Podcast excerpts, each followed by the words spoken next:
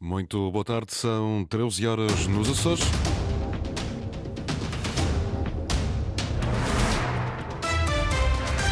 Vamos conhecer os títulos desta edição. Mapeamento da qualidade da rede móvel na terceira revela dados inferiores aos anunciados pelas operadoras. 90% da ilha tem uma qualidade aceitável e 10% má qualidade. Um pescador lúdico de 54 anos foi esta madrugada resgatado após ter caído ao mar durante a atividade da pesca apiada na zona da Serreta. IPMA prevê Natal com chuva no arquipélago, com a passagem de uma superfície frontal fria entre domingo e terça-feira. A esta hora, 16 graus em Angra do Heroísmo, 17 na Horta, em Ponte Delgada e ainda em Santa Cruz das Flores. Avançamos agora com as notícias da região. Edição às 13 horas com o jornalista Sais Fortado.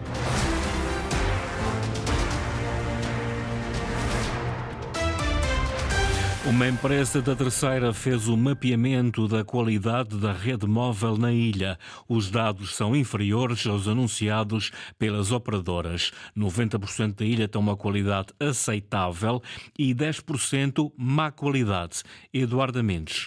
A empresa Solvit desenvolveu um estudo que mostra a cobertura e velocidade das comunicações na Ilha Terceira e nas rotas marítimas do Grupo Central. Os resultados mostram dados diferentes daquilo que é anunciado pelas operadoras. A Terceira tem cerca de 90% de cobertura aceitável. A cobertura boa está concentrada na zona da Praia da Vitória e na zona de Angra.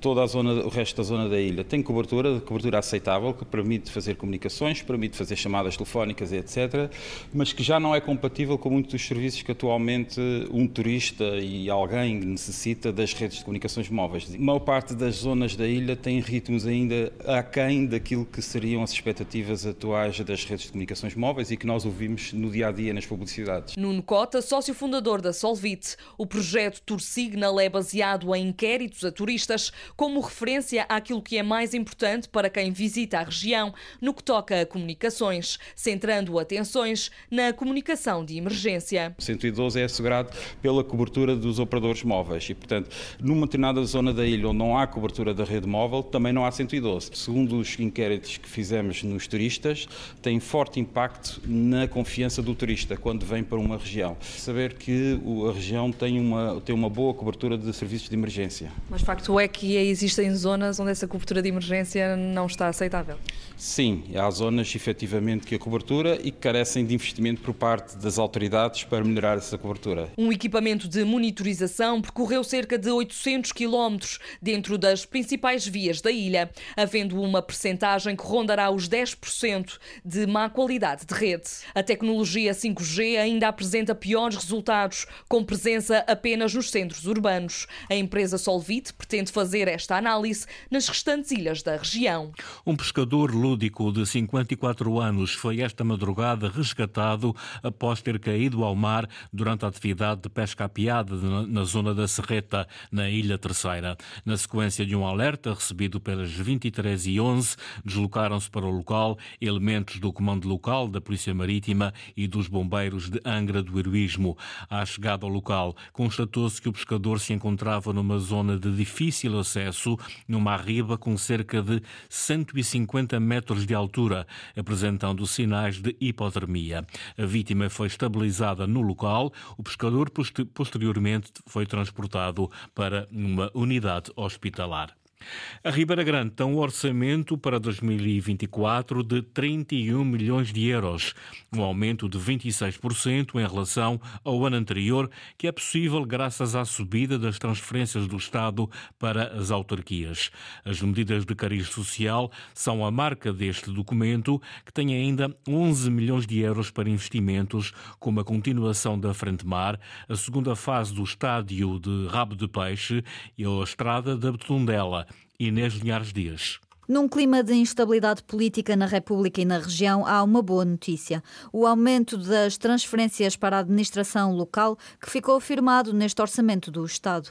É o que diz Alexandre Gaudêncio, presidente da Câmara da Ribeira Grande. Verbas que permitem um aumento de 26% do orçamento municipal em relação ao ano anterior. São 31,3 milhões de euros que dão prioridade aos apoios sociais ter aqui um orçamento uh, mais social do que propriamente económico. E digo isso porque 55% das funções do orçamento são precisamente nas funções sociais. Por exemplo, os apoios às famílias, nomeadamente um programa de habitação degradada uh, que apoia até 5 mil euros por agregado familiar para fazer pequenas obras em casa. E aqui a grande novidade foi o Fundo de Emergência Social. O Fundo de Emergência Social foi revisto uh, recentemente pela autarquia e que prevê que as chamadas famílias da classe média possam, a partir de agora, solicitar apoio ao município para pagar, por exemplo, as despesas de água, luz, alimentação, mas também ao nível do crédito de habitação e das rendas que porventura possam estar a pagar. Estão previstos ainda 11 milhões de euros em investimentos para o Conselho. Estão previstas obras como a continuação da Frente Mar, a terminar obras como o caminho de alargamento Maia-Lombinha e, por exemplo, a segunda fase do campo de jogos de Rapto de Peixe, que estão todas contempladas no plano de orçamento para 24. Como novidade, temos a abertura do novo arruamento aqui para o centro da cidade, que é chamada a Tondela, portanto, uma nova via de acesso ao centro. Há também mais 7,5% de transferências para as freguesias. O orçamento da Ribeira Grande para 2024 foi aprovado em Assembleia Municipal com os votos favoráveis da maioria social-democrata e a abstenção do PS. Os investimentos inscritos neste orçamento não convenceram a oposição. O PS absteve-se porque as obras previstas para 2024 são para resolver problemas que já se arrastam há mais de uma década. Lourdes Alfinete, variadora não executiva, lamenta que o maior orçamento que o município já teve não responda aos problemas do Conselho. Voltamos a ver neste orçamento as obras que já estamos à espera há 12 anos. Estamos a falar do executivo de PSD eleito desde 2013 e continuamos a falar do caminho da Tondela, continuamos a falar da Frente Mar, continuamos a não resolver a ligação Maia-Lombinha, continuamos com o caminho de Santana não asfaltado, continuamos com a derrapagem do campo de futebol de Rato de Peixe, ou seja, eh, não prevemos aqui uh, o desafogo e a resposta às necessidades da população. Por outro lado, já faz falta, é premente começarmos a olhar para além dessas obras que se arrastam eternamente, é premente olhar para os problemas da Ribeira Grande. Temos que criar habitação, dar condições a esses jovens. Desconhecemos nesse momento quais são as candidaturas que estão a ser preparadas, por exemplo, a nível do PRR e do primeiro direito. É preciso continuar a resolver os problemas da dependência, da criminalidade, da falta de segurança que os cidadãos da Ribeira Grande têm sentido. O Partido Socialista, que votou favoravelmente o orçamento da Ribeira Grande para 2023, absteve-se agora nas opções para 2024 porque acredita que o documento não mostra evolução e criatividade para o futuro. Há também falhas na execução das propostas apresentadas pelo PS no ano passado, denuncia a deputada.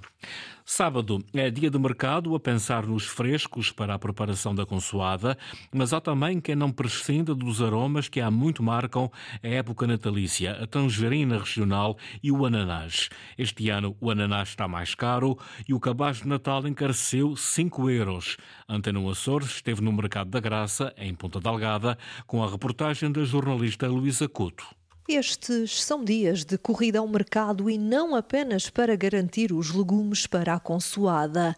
O ananás e a tangerina regional também se apresentam como dois frutos de presença obrigatória na mesa dos micaelenses. Depois do jantar fazemos um prato de fruta e com outras coisas. Então viemos então buscar um ananás para saborear. Nesta altura tem que ter ananás, tem que ter saladas com ananás, não é? É só pelo gosto ou é também pelo cheirinho que deixa na casa? O cheirinho, gosto de ter ananás todo o ano. Mas como os tempos exigem contas aos gastos, quisemos saber dos preços, a começar pelo ananás. É, este ano está mais caro que o ano passado. O ano passado havia mais ananás, este ano não. Já no caso da tangerina regional, as notícias são mais animadoras. Está mais razoável, já houve anos o duplo de preço este ano. Aquele que gosta de tirar a sua casa com tangerinas, leva qualquer coisa. Enquanto vê de novo e está nos traseiros, desde de novo. Mas quem compra, que acha destes preços? Agora aqui estão melhores, porque se a gente for ao hiper estão muito mais elevados.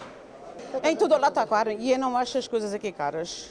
Está igual como nós uh, estamos a viver lá no Canadá. Tá, os preços são acho, todos iguais. Eu acho caro para, para a pessoa que vive aqui. Há um bocadinho, está puxadinho, está. Porque a pessoa não ganha para, para viver. Eu também já vivi aqui muito ano e era desta maneira.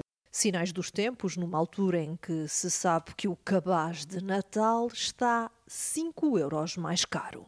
O Santa Clara não foi além de um empate sem golos frente ao Belenenses em jogo da 15ª jornada da Segunda Liga.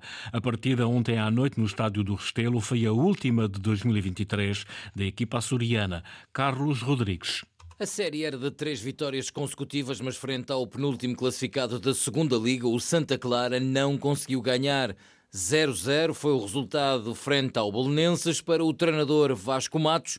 Faltou eficácia à equipa açoriana. Uma entrada logo a criarmos uma, uma situação no gol, uma oportunidade. Depois na sequência do canto também uma, mais uma oportunidade.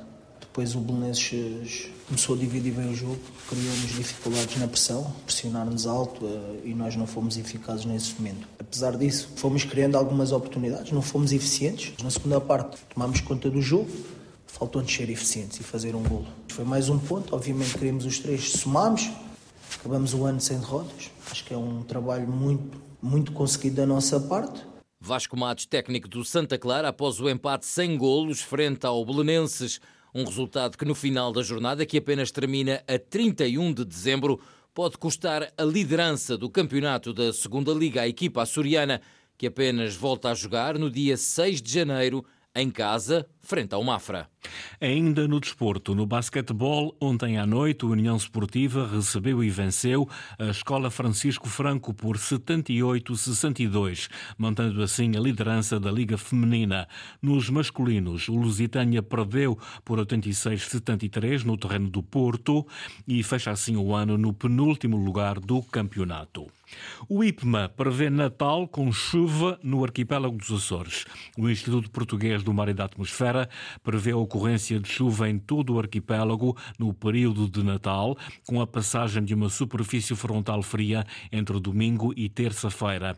Em comunicado, o IPMA refere que a superfície frontal fria vai começar pelas ilhas do Grupo Ocidental no domingo, afetando depois as ilhas do Grupo Central na segunda-feira e apenas a partir do final desse dia condicionará as ilhas de São Miguel e Santa Maria. Prevê-se ainda, a partir do dia 24, uma descida da temperatura do ar, com as mínimas a rondarem os 11 graus e as máximas à volta dos 16 graus.